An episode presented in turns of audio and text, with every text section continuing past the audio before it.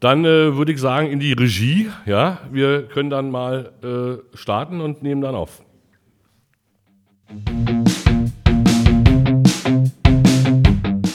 Jetzt geht es los mit Westwärts, wie wir zu Ossis wurden. Ein Podcast mit Stefan Görike und Ingo Senftleben. Produziert von Schell und Schulle. Redaktion Eva Hofmann.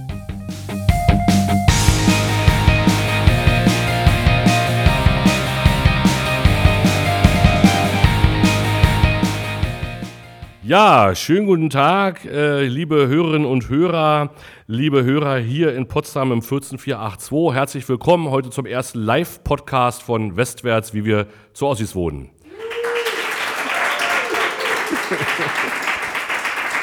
Eine Premiere, ich habe es gesagt, die letzte Folge eine Premiere, der Widerspruch an sich, aber auch die ganze Podcast-Reihe war ja vielleicht nicht ganz frei von Widersprüchen, aber so ist ja vielleicht das Leben.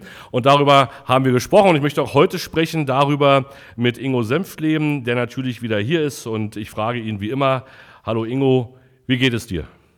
Hallo Stefan, es geht wie immer bestens. Ich bin guter Laune, vor allem mit diesem tollen Publikum heute hier live dabei. Ähm, aber natürlich auch ein bisschen wehmütig, weil es ist ja, wie gesagt, unsere letzte Folge, die wir heute hier gemeinsam besprechen. Aber ich bin auch sehr froh, weil wir haben aus einer Idee ein Projekt gemacht, einen Podcast, der auch, denke ich, seine Beachtung gefunden hat. Und ich habe vor allen Dingen nochmal sehr viel über dich gelernt, aber auch über mich einiges gelernt. Wir haben einiges erzählt. Wir haben viel preisgegeben, auch aus unserem Leben. Also ich glaube, das hat sich auf jeden Fall auch für uns beide schon mal so gelohnt. Deswegen, also wehmütig, froh gleichermaßen. Aber heute haben wir ja noch ein Thema, nämlich das äh, Thema wilde Schwermut. Und das passt ja auch so ein bisschen zu einem Buch, das sehe ich ja auf deinem Tisch da vor dir liegen. Das Buch ist ein bisschen angefasst, also ich würde sagen, ein bisschen öfters in den Händen gehalten, auch ein paar Zettel drin, wie man das so macht. Also von daher scheint dieses Buch öfters in deiner Zeit, in deinen letzten Jahren in deinen Händen gewesen zu sein. Deswegen kommt auch der Titel daher. Und deswegen meine Frage, warum ist eigentlich heute das Thema wilde Schwermut und was ist das eigentlich dann was wir heute besprechen wollen. Ja, du hast es erraten, Wilde Schwermut. Äh, dieses Buch spielt eine gewisse Rolle in meinem Leben. Äh, es ist ja 2010 erschienen. Das sind die Memoiren von Jörg Schönbohm. Die Podcasthörer werden wissen, für den ich mal gearbeitet habe. Aber auch ich ähm, bin so ein bisschen schwermütig heute. Äh, du hast es gesagt, wir haben äh, in zehn Folgen viel von uns prei preisgegeben. Meine Mutter, meine Tochter meinen vielleicht ein bisschen zu viel. Aber gut, äh, damit müssen sie dann klarkommen. Äh, man kann ja die Folgen auch nochmal alle nachhören und ähm, ab und zu höre ich selber auch nochmal rein, weil ähm, diese Reise in die Erinnerung ja doch ähm, ein bisschen zwiespältig war. Manchmal war es lustig, aber manchmal tat es auch ein bisschen weh und äh, manchmal war es auch ein bisschen traurig äh, und äh, emotional. Wilde Schwermut klingt ja so ein bisschen ähm, wehmütig und Jörg Schömum hat äh, seine äh, Memoiren äh, so bezeichnet. Äh, der Titel ist nicht äh, so ganz von ihm. Er hat ähm, das so ein bisschen äh, geklaut bei Ernst Jünger, den er wohl offensichtlich sehr verehrt hat. da gibt es ein Buch und das hat mich jetzt daran erinnert, deshalb will ich das kurz vorlesen, weil es so ein bisschen dazu passt, was wir heute besprechen wollen. Also äh, das Buch heißt äh, Auf den Marmorklippen von 1939 und da schreibt also Ernst Jünger, Ihr alle kennt die wilde Schwermut, die uns bei der Erinnerung an Zeiten des Glückes ergreift. Wie unwiderruflich sind sie doch dahin und unbarmherziger sind wir von ihnen getrennt als durch alle Entfernung. Und wenn wir heute sozusagen die letzte Sendung machen, wollen wir jetzt nicht über die zehn Sendungen Podcast reden, und, äh, äh, sondern wir wollen über die Erinnerungen reden und darüber, was ähm, wir aus diesen Erinnerungen eigentlich lernen und wie wir in die Zukunft gucken, denn die Zeiten sind wild. Äh, sie werden vielleicht wilder, als sie äh, in den letzten 30 Jahren waren. Aber äh, Ingo, wenn du zurückschaust, wir haben ja angefangen mit der Kindheit, ich zitiere das immer gerne, mit den dickbusigen äh, Kindergärtnerinnen in Baumwollkittelschürzen. Äh, Dafür wurde ich ja nicht nur gelobt, sondern auch kritisiert für diesen Vergleich. Aber das ist meine Erinnerung. Und, ähm, das stimmt ja auch. Ja, wenn du, zurück, wenn ja du zurückguckst, ähm, ähm, ergreift dich ähm, äh, Schwermut oder was äh, sozusagen würdest du äh, herausgreifen, wenn du zurückguckst, was waren die glücklichsten Zeiten aus diesen Perioden, die wir ja durchleuchtet haben? Was, dir, was dich am meisten vielleicht auch geprägt hat?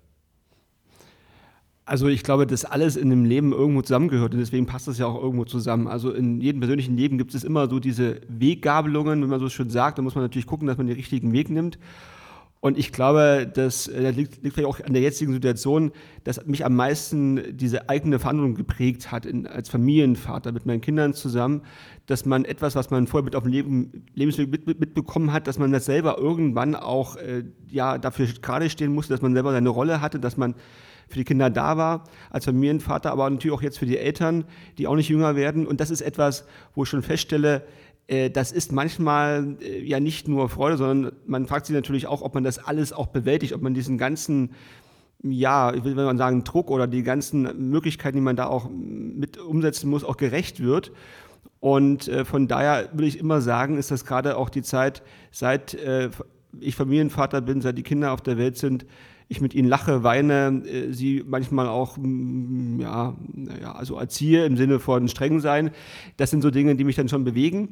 Aber unabhängig davon, Stefan, du hast es ja gesprochen, in diesem Podcast gab es ja auch viele Folgen, äh, wo wir ja auch lustige Sendungen hatten, aber wo wir natürlich auch ähm, manchmal doch sehr nachdenkliche Folgen auch besprochen haben. Wir hatten ja auch einen, einen tollen Gast.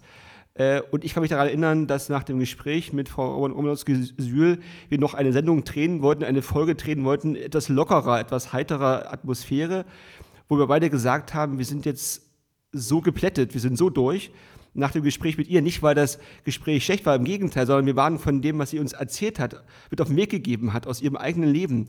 Da waren wir so geplättet, dass, dass wir eigentlich danach wirklich, also ich die Zeit brauchte, an dem Sonntagnachmittag da wieder einigermaßen mit, mit klarzukommen, weil man auch festgestellt hat, dass, das, dass alle irgendwo in ihrem Leben etwas zu tragen haben und mitzunehmen haben. Und deswegen, das ging ja genauso, glaube ich, Stefan. Ja, die, die Zeit macht mich aber diese, gerade diese Phase, die Folge hieß, äh, die Revolution entlässt ihre Kinder die macht mich, diese Lebensphase, diese Erfahrung, die macht mich in der Rückschau am schwermütigsten oder wehmütigsten, weil da am meisten Fehler gemacht worden sind, glaube ich, im Osten. Und ähm, äh, da aus diesen Erfahrungen heraus, dieser Ungerechtigkeit, dieser Nicht-Anerkennung von Lebensbiografien, von Lebensleistungen, dieses Gefühl der Zweitklassigkeit, diese Auswirkungen spüren wir, glaube ich, heute noch am meisten. Ich freue mich aber ganz besonders, dass äh, heute Bärbel Romanowski-Sühl hier ist als Gast und äh, dass sie zum letzten Pod Postcard gekommen ist.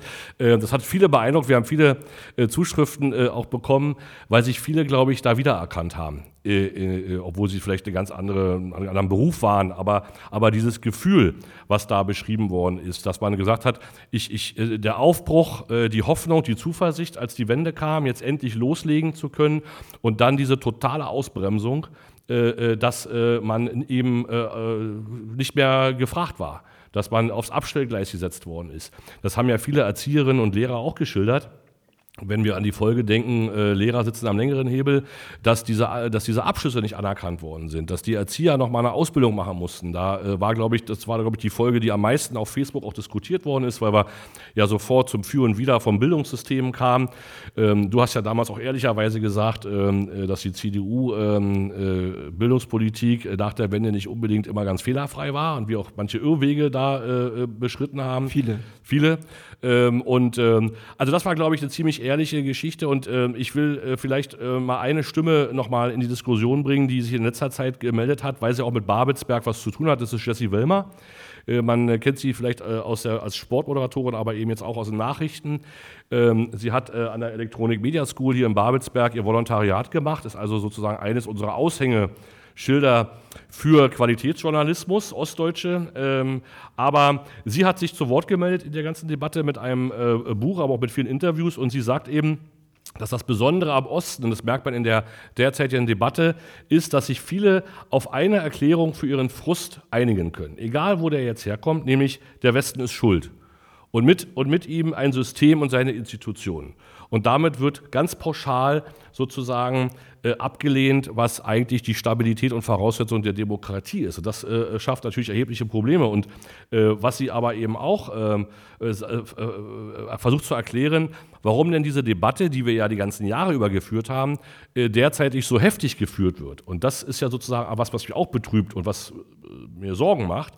Diese Heftigkeit rührt vielleicht aber auch daher, weil das Selbstbewusstsein der Ostdeutschen äh, gestiegen ist. Wenn man das vergleicht mit der Auseinandersetzung in den 90er Jahren, äh, treten, treten, jetzt die Ostdeutschen den Westdeutschen äh, selbstbewusster gegenüber. Sie lassen sich äh, äh, die eigenen Biografien und Leistungen auch der letzten 30 Jahre nicht einfach ausreden. Ja, und sie fordern ja auch mehr Berücksichtigung ein. Wir hatten ja eine Folge, wo ja klar benannt worden ist, die systematische Benachteiligung von Ostdeutschen bei der Besetzung von wichtigen Ämtern. Gerichte, also Obergerichte, äh, äh, Lehrer, Ministerien, äh, Posten, wenn es um äh, Rechnungshof äh, geht oder was auch immer, äh, sozusagen überall äh, wird ja sozusagen äh, der Osten nicht vernünftig repräsentiert, gemessen an der Einwohnerzahl. aber diese Heftigkeit in der Debatte rührt vielleicht daher, dass wir auf unsere Lebensleistung zu Recht stolz sind, dass wir etwas vorweisen können und wir uns das die Butter nicht mehr vom Brot nehmen lassen. Und deshalb wird die sozusagen wahrscheinlich auch so stoppzeichenartig debattiert. Was das aber heißt, für die zukünftige Entwicklung und für die Wahlen, die ja gerade auch in Brandenburg äh, ähm, äh, jetzt stattfinden im September, ähm, das äh, betrübt mich eben auch. Das macht mich so ein bisschen wild und schwermütig. Und äh, du bist ja immer noch ähm, politisch aktiv, äh, kommst ja gerade aus dem Landtag hierher. Wie äh, schaust du denn auf die nächsten Monate und auf den September im Osten, wenn es um die Landtagswahlen geht? Also zuerst würde ich gerne mal auf das mal eingehen, was Jessie ja. Wemmer da gesagt oder geschrieben hat. Sie hat natürlich recht. Und das, was Sie und andere in den letzten Wochen, Monaten zu dem Thema gesagt haben, zeigt ja eindeutig, dass wir eben noch nicht zusammengewachsen sind, dass dieses Land zwar wieder vereint wurde vor über 30 Jahren, dass aber die Gesellschaft, die Gemeinschaft nicht zusammengewachsen ist, zumindest nicht so, wie man das vielleicht erwartet und gedacht und vielleicht auch gehofft hätte. Ja, sie geht ja weiter. Und sie sagt ja, wir wachsen nicht zusammen, ja, sondern wir, wir, wir, wachsen auseinander. Ja, ja, und andere Begegnung, ganz anders herum. Ich hatte jetzt einen jungen Mann zu Gast aus Bayern, der ist fast so alt wie die Wiedervereinigung. Und der hat dann zu mir so sinngemäß gesagt, er wusste gar nicht, wie schön der Osten sein kann und wie schön der Osten ist. Weil er zum ersten Mal da war, weil er gesehen hat, was hier alles entstanden ist. Er war übrigens in Brandenburg und Südbrandenburg. Er konnte dann um die Seenlandschaft herumfahren, was übrigens in Bayern nicht so einfach geht, weil da ist ja überall das ein bisschen tortenmäßig verteilt an die äh, Besitzer. Und da habe ich mich natürlich die Frage gestellt, warum sagt er eigentlich jetzt, also warum war er zum ersten Mal jetzt eigentlich in seinem Leben überhaupt in der, in der Gegend? Und zum anderen, wer hat ihn eigentlich geprägt die letzten 30 Jahre mit der Meinung, da im Osten kannst du doch vielleicht, wie er jetzt sagte, auch schön sein, also andersrum ausgeprägt. Und ich finde, das haben wir immer noch zu oft erlebt, dass wir vielleicht im Osten immer noch so kritisch Richtung Westen schauen und, und umgedreht. Und natürlich muss das sich auswachsen und natürlich sind Fehler gemacht und darüber haben wir auch schon gesprochen. Ganz klar, die Lebensleistungen der Ostdeutschen wurden und werden nicht gewürdigt. Und sie werden im Persönlichen nicht, nicht gewürdigt und schon auch nicht in der Gemeinschaft, äh, die wir ja auch, auch hatten. Das war ja nicht alles, wie man so schön sagt, die, die, die Staatsdiener, die wir da von 1989 hatten. Und deswegen glaube ich, ist das Entscheidende, dass wir unseren Kindern eben nicht solche Rollen mitgeben, dass wir eben nicht mit unseren Kindern irgendwo hinfahren und sagen, ne, sondern dass wir gerade auch unsere Generation dazu beiträgt, dass unsere Kinder aufwachsen, ganz normal, indem sie sagen, das ist das, das, das, das, das Land, wo wir aufgewachsen sind, das ist wieder vereint, schon seit langer Zeit. Und dass wir auf unsere regionale Herkunft stolz sein können, auch ein Stück weit darauf achten, dass wir nicht mehr trennen, sondern zusammen die Sachen etwas zusammenführen. Und äh, die Frage war ja eigentlich von dir zum Landtag und zur aktuellen Situation. Und es gibt ja Gründe, warum ich gesagt habe, ich steige aus. Weil ich das Gefühl hatte, in den letzten 25 Jahren, dass noch nie so viel Politik falsch gemacht wurde wie heute. Und ich war immer, du ja auch, ein Mensch in der Politik für die Politik. Und ich erlebe das ja bei dir auch. Du bist ja auch einer, der sagt, hallo, ich habe hier meine, mein, mein wichtiges Unternehmen, ich habe Mitarbeiter, ich habe eine Verantwortung, ich habe tolle sozusagen Partner. Äh, was ist eigentlich noch Politik? Das ist sozusagen auf der einen Seite verständlich, aber ich habe es ja auch letztens schon mal gesagt, wir machen dann eigentlich die Politik, die wir so nicht mehr vertreten wollen, weil wir uns da letztendlich zurückgezogen haben oder zurückziehen. Ich habe mich deshalb zurückgezogen, oder ziemlich auch deshalb zurück, weil ich das Gefühl habe, es geht nicht mehr um die Sache, es geht nicht mehr um das, was Bürger draußen auf der Straße verlangen. Es ist nicht immer einfach in der Politik, den Leuten quasi äh, Dinge nahezubringen, ihnen auch schwierige Entscheidungen nahezubringen. Das ist mir schon vollkommen klar. Aber ich habe das Gefühl, dass wir immer mehr wegkommen äh, auch von diesem Bürgerkontakt, dass wir wegkommen von den eigentlichen Problemen, dass wir auch merken, es gibt auf Entscheidungen, auf, die Bürger verlangen nach Antworten. Der Bundeskanzler drückt sich weg nach wichtigen Entscheidungen zum Haushalt. Da kommt keine Antwort. Selbst ich habe die Rede verfolgt, dachte mir, dann sag das eigentlich mal. Irgendwas dazu, was ich hören möchte. Und deswegen glaube ich, kann ich übrigens auch andere Parteien übertragen, die ganze Situation. Ich hoffe, dass wir im Osten in diesem Jahr vernünftige Wahlen bekommen, dass die Menschen sich am Ende doch überlegen, wenn sie zur Wahl gehen, äh, dass sie dann der Demokratie einen Gefallen tun, wenn sie die Demokratie stärken. Aber ich bin mir nicht ganz sicher, ob das am Ende wirklich alle hören werden und hören wollen. In der äh, RBB-Reportage, die ähm, äh, da gesendet worden ist, äh, auf, auf, Basis äh, der Reportage von Jesse Wellmer, sagt eine Bürgerin aus Selo, wenn ich sehe, was da für ein Kasperle-Theater oben sitzt, gemeint ist also die Politik, es ist alles nur noch unmenschlich und die kriegen Geld für sinnlose Scheiße. Ähm, äh, da ist ja sozusagen mehr Zorn äh, geht ja nicht. Äh, was ich aber bemerkenswert finde, ich habe es eben schon gesagt, dass der Zorn anders als in unserer Generation, also 90er Jahre, 2000, äh, aus äh, dem Wunsch resultierte, vielleicht vom Westen gehört und besser verstanden zu werden. Also hört uns zu, äh, versteht uns, wechselt mal die Perspektive, kommt er vielleicht, vielleicht jetzt auch aus dem Selbstbewusstsein und dieser Ostidentität, die wir ja äh, jahrelang nicht hatten. Die ist ja auch erst äh, gewachsen. Was mich aber andersherum wieder wundert, ist äh, das Ergebnis der Otto Brenner Stiftung von äh, 2019. Äh, die haben mal äh, ostdeutsche Jugendliche befragt und 68 Prozent der Ostdeutschen, die nach dem Mauerfall geboren worden sind, fühlen sich dem Osten besonders verbunden. Es gibt in der Reportage ein Zitat, ähm, alle werden immer so gebasht dafür, dass sie im Osten leben.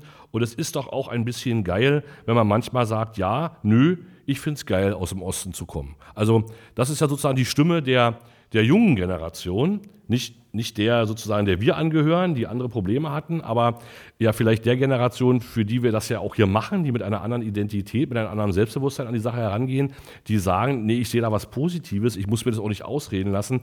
Vielleicht stimmt das ja auch hoffnungsvoll, wenn man sagen könnte oder hoffen könnte, dass sie auch erkennen, dass sie sich das nicht kaputt machen lassen wollen, was jetzt 30 Jahre lang aufgebaut worden ist an Freiheitsrechten, an, an Vielfalt, an, an Buntheit. Äh, dass, dass äh, sozusagen jeder eigentlich nach seiner Fasson hier selig werden kann. Ähm, denn das ist ja etwas, was zumindest für diejenigen, die nicht äh, der, der Mehrheit angehören, jedenfalls dem, was die äh, manche Radikale ja wollen, sondern äh, die sozusagen äh, sich jetzt auch fragen, kann ich nach dem September hier noch in Deutschland bleiben? Bin ich da immer noch willkommen oder ändern sich sozusagen die Zeiten derartig? Das finde ich sehr schwermütig, dass diese Frage wieder aufkommt. Ich finde es auch schwierig, meinem Sohn erklären zu müssen, was Krieg ist, äh, wie nah der Krieg eigentlich ist äh, in der Ukraine, ob wir äh, tatsächlich wieder darüber nachdenken müssen, uns auf solche Situationen vorzubereiten. Ähm, das haben wir eigentlich gedacht, ist vorbei. Ich habe echt gedacht, ich war noch äh, bei der Bundeswehr und dann wurde die Wehrpflicht abgeschafft und eigentlich war alles Friede, Freude, Eierkuchen und alle haben sich lieb. Und jetzt ist das sozusagen wieder ein reales Thema, über Krieg und Frieden reden zu müssen mit den eigenen Kindern. Das ist etwas, wo ich sage, ähm, das betrübt mich eigentlich fast am meisten, wenn man, wenn man zurückschaut, dass das sich so dramatisch geändert hat. Und äh, die Frage ist natürlich, wie, zu, wo, wie konnte es dazu kommen? Und ich glaube, die Erklärungsversuche zu sagen, der Russe ist schuld, ist ein Erklärungsversuch, der gerade im Osten nicht verfängt. Die Leute sind nicht so dumm, das so zu glauben, dass nur der Russe daran schuld ist. Ich glaube, dass die Leute sehr wohl erkennen, dass man ihnen schon mal versucht hat, äh, irgendwelche einseitigen Erklärungsmuster aufzudrücken, aber sie haben gelernt zu hinterfragen. Und sie wissen, dass das immer ein Wechselspiel ist, dass das immer auch zwei Seiten hat und dass man da schon differenziert drauf gucken muss und dass es da nicht nur immer eine einseitige Erklärung äh, von Schwarz und Weiß gibt. Das ist, glaube ich, das Besondere hier auch in Ostdeutschland. Deshalb verfängt das auch nicht und deshalb wird hier auch Gott sei Dank mehr hinterfragt. Das ist, was ich auch positiv wahrnehme. Das ist ja auch so. Also, und wir haben das ja oft genug auch erlebt. Wir müssen unsere eigene Rolle finden. Also auch Deutschland, Europa muss die eigene Rolle finden und sich nicht abhängig machen von wem auch immer in dieser Welt. Und das ist ja auch ein Teil der Ost-West-Diskussion, nicht? Dass sozusagen die, die einen fühlen sich vielleicht Amerika etwas näher verbunden und die anderen sozusagen haben andere Erfahrungen äh, mit, mit, mit, mit Russen gemacht. Und das ist ja auch allein da schon daran zu messen, dass es unterschiedliche Erfahrungen gab in all den Zeiten, die wir ja auch mal hatten. Und dass wir beide hier sitzen können, Stefan, äh, und darüber frei reden können, haben wir auch denen zu verdanken, die 1989 bereit waren, die Couch zu verlassen, auf die Straße zu gehen und für eine Freiheit einzutreten. Und heute erleben wir, dass Menschen auch feststellen, Demokratie ist kein Dauergeschenk, ist nicht irgendwie ein Dauerabo, sondern ich muss im Zweifel auch auf die Straße gehen und mich dazu erklären, was ich möchte oder was ich eben nicht möchte. Und weil du mich vorhin dazu auch gefragt hast, und deswegen finde ich das auch ähm, extrem wichtig, das ist ja Potsdam auch sozusagen, hatte ja angefangen nach diesen, nach diesen ja, unsäglichen äh, Treffen äh, in dieser Stadt äh, von einigen wenigen, dass man hier gesagt hat, wir wollen sozusagen ein, ein freies Land, ein, ein Bundesland. Und ich glaube auch, dass diese Diskussion dazu beiträgt, dass wir uns auch die Frage stellen, wie können wir eigentlich dazu beitragen, dass es wieder mehr Frieden gibt, egal auf welchem Kontinent dieser Erde. Dass wir dazu beitragen, auch dass zwischen Russland und Ukraine, es sterben jeden Tag Menschen, ja, äh, ohne dass es irgendwie am Ende einen Sieger geben kann. Es wird immer nur Verlierer geben. Und da genauso wie woanders aufzutreten, das ist auch eine, Position, die man natürlich haben kann. Jetzt bist du ja einer, der, das habe ich auch schon mal in der Podcast-Sendung gesagt, der viel durch die Welt reist, der viel unterwegs ist. Und deswegen ist meine Frage, stellst du woanders auch eine solche Stimmung fest wie, wie in Deutschland, wo sich die Pole immer mehr aneinander reiben, wo auch sozusagen Konflikte offen ausgetragen werden, wo auch Menschen auf die Straße gehen, sowohl für Pro und als Contra. Ist das sozusagen auf Deutschland bezogen oder gibt es generell so eine Stimmung in der Welt, die ein bisschen aufhorchen lässt, so nach dem Motto, äh, da prallen gerade Gegensätze aufeinander, äh, auch mit der Gefahr, dass sich daraus natürlich ein Riesenkonflikt ergeben könnte, der übrigens auch noch eh auf uns drauf zurollt, wenn man sich mal Klima und Co. anschaut äh, und die sozusagen Wanderungsbewegungen. Also die Frage ist, sind wir da allein auf der Welt oder ist es etwas, was sich generell auch woanders darstellt? Naja, das ist ja, äh, wir, wir tun ja immer so, als wären wir so der Nabel der Welt und bei uns wäre jetzt Katastrophe und Untergang, nur weil ein paar Bauern protestieren. Also das ist ja, wenn man mal nach Frankreich schaut und sich dort Bauernproteste anguckt, seit Jahrzehnten äh, sozusagen geradezu harmlos und ein Kaffeekränzchen gewesen, ja, äh, wie die nach Berlin gefahren sind, so diszipliniert in einer Reihe. Ähm, da brennen ja keine Barrikaden. Und wenn ich mir Amerika angucke, die wahrscheinlich am deutlichsten die spaltende Gesellschaft, die hat Jahrzehnten äh, dasselbe Dasselbe gilt für Südafrika, äh, wo ich gerade herkomme, aber es gilt ja auch für, für andere Gesellschaften. Ich glaube, das ist äh, sozusagen nichts Neues. Man wundert sich eher im Ausland, warum wir unsere Wirtschaft selber runterrocken, sozusagen, äh, durch bestimmte Entscheidungen und uns selber klein machen. Das finden sozusagen ist eher so verwunderlich. Ähm, und dass ähm, diese ja doch im, Ausland mit Sorge beobachtete rechte Stimmungslage, die ja doch verstärkt dargestellt wird, ähm, die ist, glaube ich, eher noch ein Problem, obwohl man auch sagen muss, wenn man mal nicht nur deutsche Medien liest, sondern auch mal zum Beispiel eine Zeitung aus Zürich, ohne die jetzt genauer zu benennen, dann relativiert sich da vieles ja, in der Wahrnehmung. Dann wird vieles auch mal so ein bisschen sachlicher runtergezogen. Und da muss man eben die Frage stellen, ich meine, hier in dem Unternehmen, in dem wir uns hier gerade befinden, arbeiten Mitarbeiterinnen und Mitarbeiter aus 21 Nationen. Äh, hier am Haus hängt der Slogan, Hass ist keine Haltung. Wir sind Erstunterzeichner für diesen Aufruf in Brandenburg für Toleranz. Aber ich habe trotzdem ein Problem damit, wenn ähm, äh, Demonstrationen gegen eine Partei, die noch nicht als verfassungswidrig oder noch nicht verboten ist, äh, organisiert wird von der Regierung oder vom Rathaus. Ich habe damit, das kommt mit meinem Grundverständnis irgendwie nicht überein. Äh, da kann man sagen, ja, ist gesamtgesellschaftlich wichtig, aber da ist natürlich schon mal auch erlaubt, das mal zu hinterfragen. Und dann ist auch die Frage, äh, äh daneben in Potsdam in so einer, so einer äh, Sitzung, wo noch keiner weiß genau, wie es abgelaufen ist, das finde ich alles schlimm und ich lehne diese ganzen Thematiken auch ab, aber da waren mehr CDU-Mitglieder als AfD-Mitglieder und trotzdem steht nur die AfD im Fokus. Da müsste die CDU, ja, sage auch in deine Richtung, Brandenburg vielleicht mal etwas mehr Aufarbeitung betreiben äh, und sich mal ein bisschen ehrlich an die Nase fassen, äh, wie das überhaupt aussieht mit der Brandmauer, äh, die ihr da äh, so beschreibt. Äh, die scheint ja doch eher löchiger Käse äh, zu sein, jedenfalls bei einigen. Also Glaubwürdigkeit ist da an dieser Stelle schon mal ein Problem. Ich glaube aber auch, dass seit in den Krisen der letzten Jahre, also Flüchtlingskrise, Corona, Krieg Russlands gegen die Ukraine, die Mauer in den Köpfen zwischen Ostdeutschland und Westdeutschland wieder wächst. Ich habe ein fundamentales Problem damit. Du hast es gerade gesagt, dass wir hier sitzen können und frei reden können. Das konnten wir während der Corona-Zeit nicht. Da hat man plötzlich angefangen, über Ausgangssperren zu diskutieren, über Versammlungsfreiheit einzuschränken.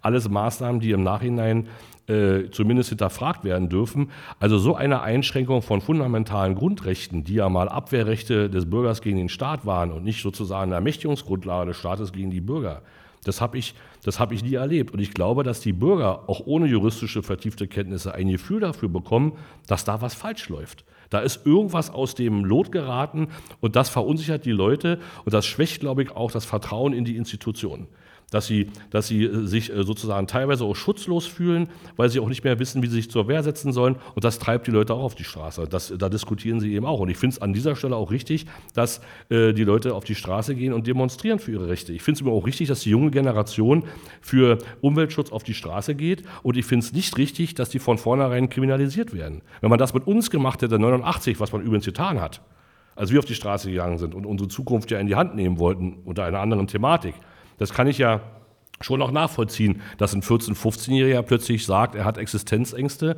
und geht auf die Straße, um sich zu artikulieren. Finde ich völlig korrekt. Und wir sollten den Jugendlichen und Kindern da viel mehr zuhören, als zu sagen, äh, das sind äh, kriminelle oder terroristische oder pseudoterroristische Organisationen, nur weil sie den Verkehr lahmlegen. Ob das jetzt alles sinnvoll ist oder nicht, aber ich finde es sicher auch grundsätzlich. Und da glaube ich, da, da, da, da ergreift mich so ein bisschen wilde Schwermut, weil ich glaube, das hat nichts mit dem zu tun, was ich vor 30 Jahren äh, äh, gehofft habe. Da, da, da fühle ich mich in einer Welt wieder, wo ich sage, äh, finde ich komisch.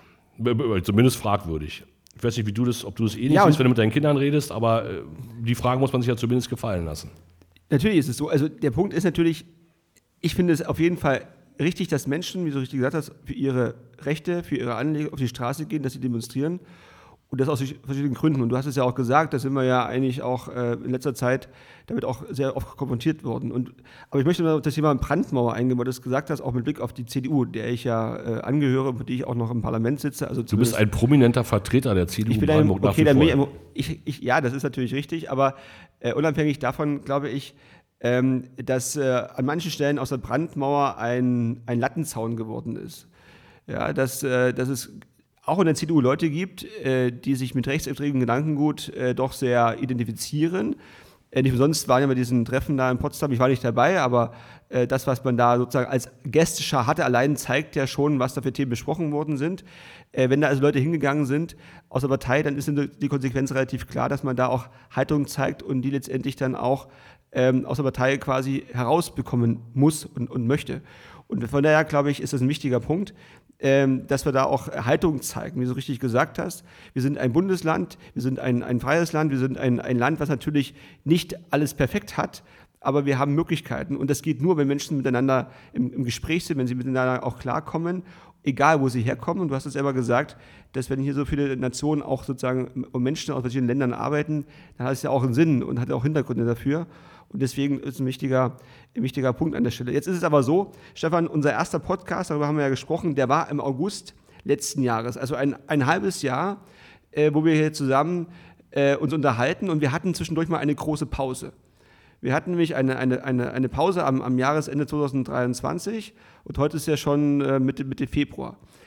Und natürlich haben sich manche auch gefragt, warum wir eigentlich die letzte Folge äh, nicht so, ja, auch relativ nah nach den anderen Folgen gedreht haben oder auch äh, gesendet haben. Lag auch übrigens daran, dass wir beide das Gefühl hatten, es gibt gerade andere Themen, die auch eine Rolle spielen. Ja, und uns hat auch manches natürlich auch belastet, was so in der Welt und in Deutschland passiert. Und, ähm, und trotzdem ist halt immer die Frage, wir müssen ja auch was Positives mit auf den Weg geben. Also Menschen auch das Gefühl geben, dass gerade wir Hoffnung äh, senden und dass wir Hoffnung geben, auch gerade in den Familien oder auch in der Öffentlichkeit. Und deswegen ist natürlich die Frage, Stefan, was ist eigentlich das, das Fazit auch nach so einem Podcast? Was ist das Fazit auch nach solchen Gesprächen? Nicht nur das Buch vielleicht am Ende auch herauszubringen, sondern auch die Botschaft mit auf den Weg zu geben, die wir ja eigentlich auch neben dem, was wir über uns erzählt haben, ja auch gerne Menschen mit auf den Weg geben wollen. Aus seiner Sicht. Also meine Botschaft, und ich hoffe, dass wir das rübergebracht haben ähm, in den äh, Folgen, ist, dass jedes Leben, äh, was man führt, jede Biografie für sich gesehen wertvoll ist und anerkannt äh, werden sollte. Und dass man eigentlich nur eine Aufgabe im Leben hat, nämlich das Beste daraus zu machen und glücklich zu werden. Und ähm, dass man sich vor allen Dingen nie wieder Alternativlosigkeiten aussetzen sollte. Dass man immer hinterfragen sollte, ist das richtig, muss ich das so annehmen oder gibt es Alternativen für mich, dass man also nichts als gesetzt oder gegeben hinnimmt. Und dass man vielleicht auch dankbar, so wie wir es ja gemacht haben, wir haben ja zurückgeschaut auf auch unsere Großelterngeneration, die als teilweise als Vertriebene äh, äh, aus Ostpreußen hierher kamen, das aufgebaut haben.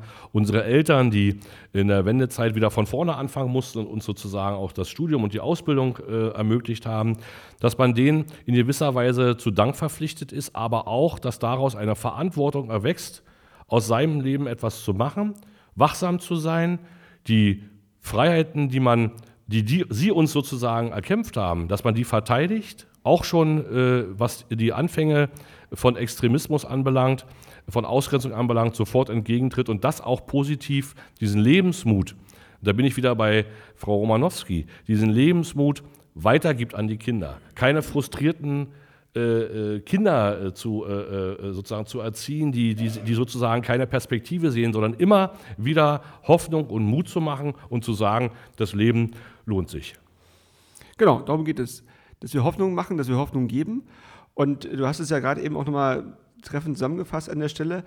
Und ich glaube, also wir können ja auch stolz auf die Biografie sein. Und, äh, und es gibt ja in, in, jeder Biografie, gibt es ja auch dann die, sag mal, die, die schwierigen Situationen, die, die Brüche, die man ja auch manchmal in der, in der Form hat. Und ich glaube, dass, äh, dass wir wissen beide nicht, wie in 10, 20 Jahren man über Deutschland äh, sprechen wird, in Deutschland selber, wie man über Ost und West dann vielleicht sprechen wird. Ich glaube, das wird sich ein Stück weit nochmal verändern durch die junge Generation, aber nur der jungen Generation auch mit, auf den Weg geben, dass sie eben nicht mehr sich sozusagen spalten lassen, auch sozusagen nach der, nach der Geschichte der Familien, sondern dass sie versuchen, das auch zu überwinden und ihren eigenen Weg da in der Form auch mit, äh, mitgehen und auch mit, äh, mitgestalten. Dann verabreden wir uns an dieser Stelle, dass wir uns spätestens in, in zehn, zehn Jahren, Jahren wieder treffen. Du wirst ja demnächst 50. Äh, ich Bist bin, es, ja schon, ich bin ja? es schon, äh, sodass wir uns also kurz äh, um den 60. Geburtstag herum wieder treffen und äh, Bilanz ziehen, wie die zehn Jahre gewesen sind. Vielleicht äh, mit mehr Toleranz äh, und äh, Milde in der Betrachtung durch unsere Kinder. Das wäre auch sehr schön, wenn die nicht alles ganz so kritisch sehen würden. Ähm, ich danke dir ganz herzlich, dass du das mitgemacht hast, diese Reise in die Vergangenheit und den Ausblick in die Zukunft. Ich fand es ähm, sehr wertvoll. Ich Danke den fast äh, 3000 äh, Stammhörern, äh, die wir haben. Das hätte ich am Anfang nicht gedacht, dass äh, so viele so äh, dabei bleiben. Äh, ich hoffe, dass das weiter gehört wird. Die, die Podcast-Folgen sind ja nach wie vor erhältlich. Die kann man auf der Webseite ja sehen. Und ähm, was wir am Anfang uns ja gewünscht haben, dass wir anregen, dass in den Familien über diese Vergangenheit und über die Familiengeschichte wieder gesprochen wird. Das funktioniert, glaube ich, denn das ist das meiste Feedback, was ich bekommen habe, dass sich viele vielleicht äh, nicht wiedererkannt haben, aber doch äh, gesagt haben, Mensch, das äh, äh habe ich eh nicht erlebt, äh, das habe ich anders erlebt, da ist Widerspruch, aber angefangen haben mit ihren Kindern darüber zu reden, dass Kinder mit äh, Großeltern, dass Großeltern mit Kindern darüber reden, wie das äh, damals gewesen ist eigentlich, dass man also im Gespräch bleibt und dass man sich die Geschichte nicht nehmen lässt, sondern die Familiengeschichten weiterträgt und daraus lernt. Ich danke dir also nochmal ganz herzlich. Und, ich danke dir, Stefan, für und die tolle Und ich danke Zeit. allen, die hinter den Kulissen mitgewirkt haben. Und vor allen Dingen danke ich Ihnen, liebes Publikum, heute hier im 14482 in Babelsberg, dass Sie so geduldig zugehört haben und äh, hoffe, wir sehen uns dann alle in zehn Jahren wieder wenn es heißt westwärts, wie wir zu Ossis wohnen. Vielen Dank. Danke.